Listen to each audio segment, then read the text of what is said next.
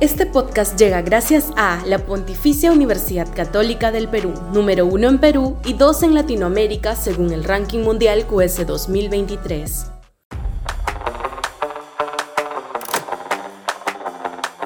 Preguntas para cualquier candidato. Sudaca, Perú. Buen periodismo. Ya no podemos volver a elegir a un improvisado, alguien cuya única motivación de llegar al poder es enriquecerse, como fue el caso de Pedro Castillo. Y en lugar de campañas estúpidas de terruqueo o de inventar cucos, que encima son contraproducentes, lo que se va a necesitar es zanjar precisiones claras desde tiempo atrás de la campaña, que probablemente será el 2026. Aquí un listado de algunas inquietudes que los potenciales candidatos debieran absolver si quieren aspirar a sentarse en palacio y que la opinión pública sepa con antelación frente a qué está. Salud. ¿Cuánto del presupuesto lo va a destinar a la salud pública? ¿Va a fusionar e-salud con el MINSA? ¿Va a aplicar concesiones u obras por impuestos para construir infraestructura? ¿Cómo piensa resolver ese afarrancho sindical que existe en el sector? ¿Haría algo para romper el oligopolio farmacéutico? Educación. ¿Cuánto del presupuesto lo va a destinar a educación? ¿Mantendría los colegios mayores? ¿Retomaría la labor original de la SUNEDU? Utilizaría el mecanismo de concesiones u horas por impuestos para la construcción o administración de colegios públicos, permitiría que profesionales de carreras que no sean de educación puedan enseñar en los colegios, seguridad. ¿Cuántos policías se requieren para un país como el Perú? ¿Crearía más escuelas de formación?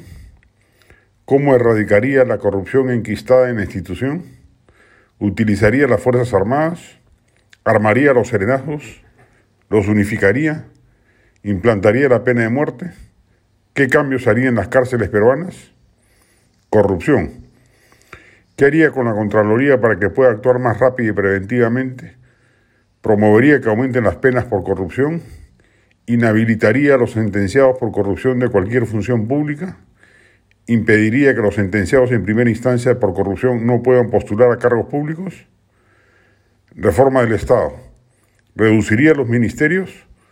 ¿Cómo empezaría la reforma del Estado? ¿Crearía una comisión ad hoc? Reactivación económica. ¿Cómo instalaría mayor libre competencia en el mercantilista mercado peruano? ¿Privatizaría Pedro Perú y Sedapal? ¿Colocaría salvaguardas a las importaciones chinas? ¿Haría alguna reforma del sistema de pensiones? ¿Cómo reduciría la gigantesca brecha de infraestructura que tiene el país?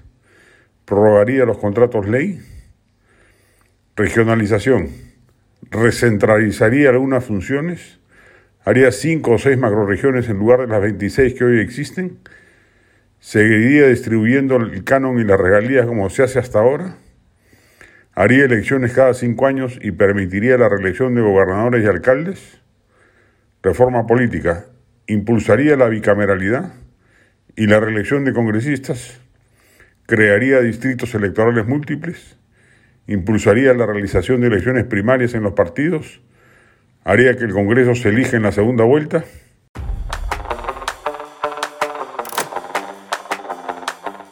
Este podcast llegó gracias a AFE, operador logístico líder en el mercado peruano que brinda servicios de almacenaje, transporte de carga, courier y cómics.